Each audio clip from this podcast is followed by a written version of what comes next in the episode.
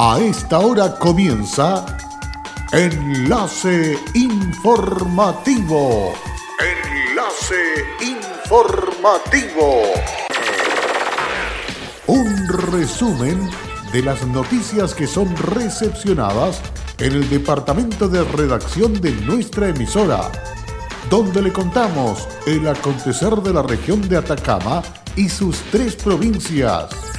Enlace informativo a través de Candelaria Radio y sus estaciones en Tierra Amarilla, Los Loros, El Valle y Caldera. Auspicia Minera King Ross, apoyando al desarrollo sustentable de Atacama.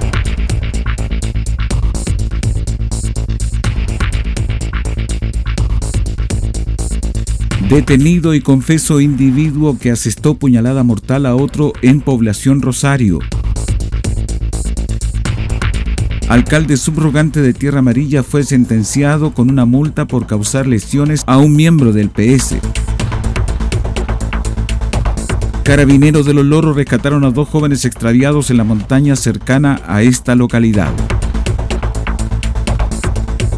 Hola, ¿qué tal? ¿Cómo están ustedes? Bienvenidos y bienvenidas a este día lunes, último lunes del año 2019, listos y dispuestos a esta hora para dejarles completamente informado con este informe que hacemos de noticias del ámbito regional dedicado a todos ustedes para que sea una persona bien informada. Vamos al desarrollo de las informaciones. La Fiscalía de Atacama confirmó ante el Juzgado de Garantía de Copiapó que se realizó la audiencia de control de detención y formalización de la investigación de un delito de homicidio hecho ocurrido la madrugada del viernes en la capital de Atacama. De acuerdo a los antecedentes aportados por el fiscal de turno en esta ciudad, Marco Arena Ceballos, alrededor de las 6 de la madrugada se generó una discusión entre dos personas en el sector Población Rosario, enfrentamiento cuyo motivo son materias de la indagatoria y que dejó como consecuencia a uno de los participantes, un joven de 26 años, herido de gravedad en el tórax producto de una lesión con un arma cortopunzante.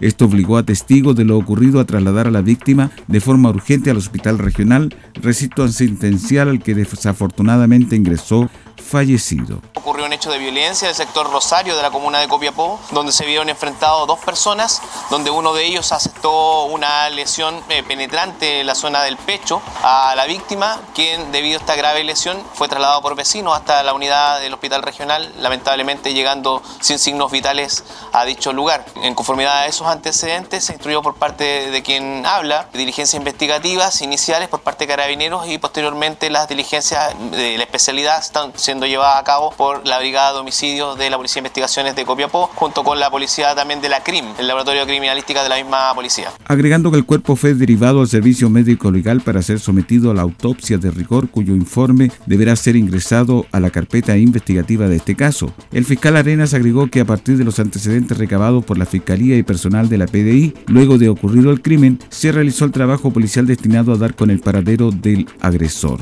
lo que arrojó resultados positivos luego de que el fiscal solicitará una orden de entrada y registro a un domicilio de esta ciudad, lugar en que funcionarios de la Brigada de concretaron la detención del imputado, quedando este a disposición del tribunal para el desarrollo de la audiencia respectiva.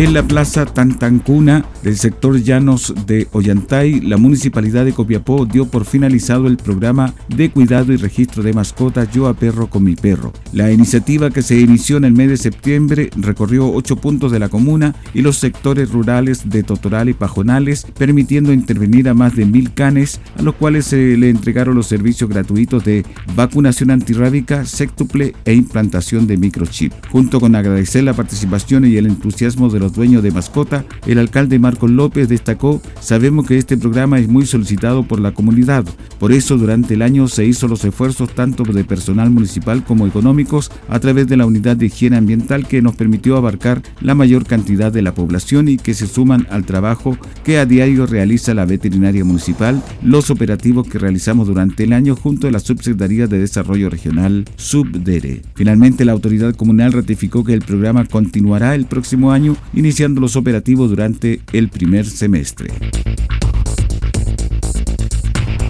Reforma constitucional recientemente promulgada que contempla la realización de un plebiscito el día domingo 26 de abril del año 2020, mediante el cual se plantearon dos interrogantes a la ciudadanía. La primera es si desea o no una nueva constitución y la segunda es si, en el evento de que opte por la redacción de una nueva carta fundamental, qué tipo de órgano debiera redactarlo, una comisión mixta, parlamentarios y miembros elegidos o una comisión enteramente elegida. En este sentido, la gobernadora agregó que en el caso de avanzar hacia la redacción de una nueva constitución, se detallan además los plazos para la elección del miembro de la comisión constituyente, ya sea mixta o enteramente elegida, y además tiempo durante el cual la comisión deberá tener concluido el proyecto encomendado, el que deberá ser refrendado por otro plebiscito. La reforma promulgada por el presidente Piñera, que garantiza asimismo que el proceso constitucional se desarrolla en forma libre y transparente, permitiendo el ejercicio de la democracia en su máxima expresión, promoviendo la unidad, el respeto y el diálogo entre otros los habitantes del país. El viernes 27 de diciembre comenzó el funcionamiento de la ley de identidad de género que permitirá a toda persona cuya identidad de género no coincida con su sexo y nombre registral solicitar la rectificación de estos en oficinas del registro civil habilitadas para este trámite. El pasado 16 de diciembre, el registro civil abrió su agenda para la reserva de hora para el cambio de sexo registral, contabilizándose en la región de Atacama y hasta, y hasta ahora 17 reservas de audiencias. Para el viernes las horas programadas fueron 8, sumando un total de 25. Entre los requisitos que se piden está contar con la mayoría de edad, no tener vínculo matrimonial vigente y si la persona es extranjera debe tener inscrito su nacimiento en Chile, así como acreditar permanencia definitiva. El trámite es sencillo y sin costo. El único importe que se debe pagar es de los nuevos documentos, es decir, cédula de identidad y pasaporte. La persona interesada debe acudir con su cédula de identidad a cualquiera de las 12 oficinas habilitadas que se encuentran en la región y solicitar una reserva de hora para una audiencia especial. En la audiencia la persona deberá presentarse junto a dos testigos, además en esta instancia se realizará la nueva captura para cédula de identidad. En 45 días hábiles que se cuentan desde la fecha de la solicitud, se realiza la rectificación de sexo y nombre, tras lo cual se pueden retirar los nuevos documentos. Las personas que acceden al cambio de sexo registral seguirán manteniendo el mismo RUN, además tampoco afecta la titularidad de los derechos y obligaciones patrimoniales ni de aquellos provenientes de derechos de familia, explicó la directora regional del registro civil, Lucy Cepeda Acevedo. En Candelaria Radio estás escuchando Enlace informativo. Hola, soy Wilson Humberto Cortés Vargas, soy jefe de servicios generales en el Kinross La Coipa. Estoy trabajando acá a los 30 años en, en, la gerencia de recursos humanos y en servicios generales. Ha sido un cariño y una entrega recíproco. Ha sido unos años sencillamente maravillosos. Como compañía minera, nuestro propósito es crear valor para el desarrollo de una actividad minera responsable y sustentable que refleje el respeto por el entorno natural, nuestras comunidades vecinas y nuestros colaboradores. Kinross, comprometidos con Atacama. En Candelaria Radio estamos presentando Enlace Informativo, un reporte diario de lo que ocurre en la región de Atacama y sus tres provincias. En pocos minutos usted escucha un reporte preciso de las noticias que marcan cada jornada. Sigamos en sintonía de Enlace Informativo.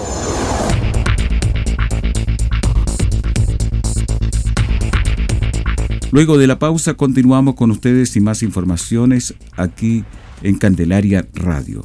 La Fiscalía de Atacama obtuvo sentencias condenatorias frente a dos delitos que indagó luego de la muerte de una persona a partir de la actuación de terceros, hechos ocurridos en Copiapó en el mes de febrero del año pasado.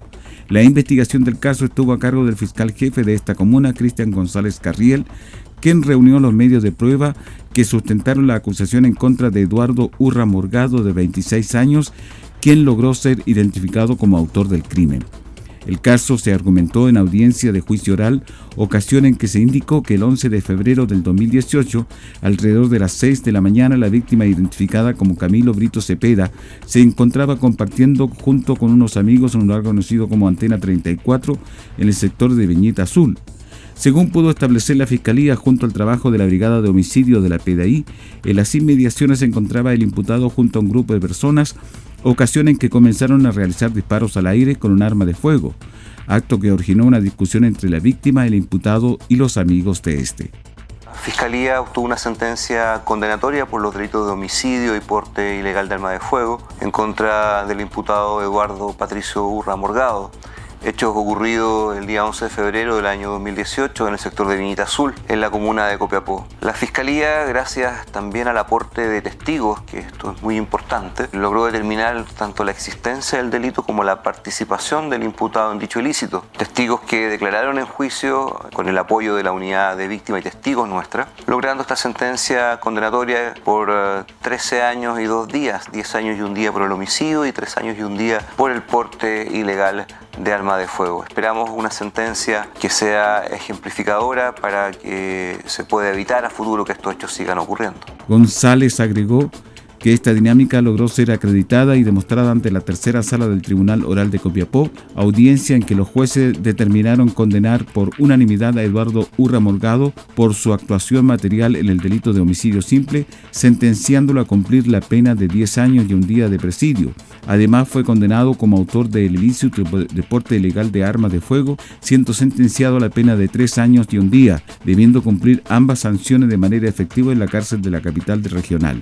Por su parte, el co-imputado Guerra Morales ya había sido condenado mediante un juicio abreviado en calidad de cómplice de los hechos indagados. Respecto de las penas obtenidas, el fiscal Cristian González valoró el trabajo investigativo que se desarrolló en este caso, además de la labor de la Unidad de Atención a Víctimas y Testigos de la Fiscalía Regional, cuyos profesionales entregaron su importante apoyo para la orientación de los testigos que concurrieron al tribunal a entregar su testimonio respecto de lo ocurrido, agregando que espera que la sentencia resulte ejemplizadora para la sociedad y se entiende que este tipo de actos son graves y que la Fiscalía de Atacama los investigará siempre de forma dedicada y objetiva para poder obtener las penas que la ley establece en contra de quienes lo cometan. El juzgado de garantía de Copiapó condenó al alcalde subrogante de Tierra Amarilla, Mario Morales, a que pague una multa de una unidad tributaria mensual por su responsabilidad en un hecho de lesiones leves contra un poblador miembro del Partido Socialista. Según los antecedentes que se dieron a conocer en la audiencia del 24 de julio, cerca de las 20 horas, la víctima identificada como Juan Domingo Rojas estaba al interior de la dirección regional del PS, lugar donde Mario Morales lo increpó, insultó y agredió en diferentes partes del cuerpo por lo cual el afectado resultó con lesiones de carácter leve que fueron constatadas en el hospital regional, donde se estableció que corresponden a una contusión external leve. Efectivos de carabineros lograron rescatar con vida a dos adolescentes que se extraviaron en el sector precordillerano de Palo Blanco al interior de la localidad de Los Loros. Se estableció que el hecho aconteció a raíz de un comunicado telefónico a la Guardia del Retén Sacramento. Se informó que en el sector Cerro del Fundo Palo Blanco, ruta C35, kilómetro 59, dos adolescentes identificados como UMDG y AFRG de 14 y 16 años respectivamente no podían descender del cerro producto que se desorientaron. A raíz de lo anterior, al lugar concurrió el jefe de patrulla Sargento Segundo Jara Fernández en compañía de Sargento Segundo Andrés Adás Metapia, los cuales cuentan con la especialidad de montaña y frontera, iniciando el ascenso al cerro con el equipamiento adecuado para realizar el rescate. Posteriormente, siendo ya de madrugada, los funcionarios lograron dar con el paradero de los adolescentes, los cuales se encontraban en buenas condiciones de salud, manifestando el personal especializado que permanecerán durante la noche en la montaña hasta el amanecer para iniciar el descenso de forma segura. Y con esta información estamos cerrando el presente resumen de noticias aquí en Candelaria Radio enlace informativo. Muchas gracias por la sintonía y seguramente ya está en los preparativos de lo que es la despedida de año. Nosotros les ayudamos con nuestra programación que viene a continuación aquí en Candelaria Radio. Muchas gracias y será hasta pronto. Cerramos la presente edición de Enlace Informativo, un programa de informaciones recepcionadas por el departamento de redacción de nuestra emisora. Enlace informativo por Candelaria Radio es presentado por Minera King Ross, aportando al desarrollo sustentable de Atacama.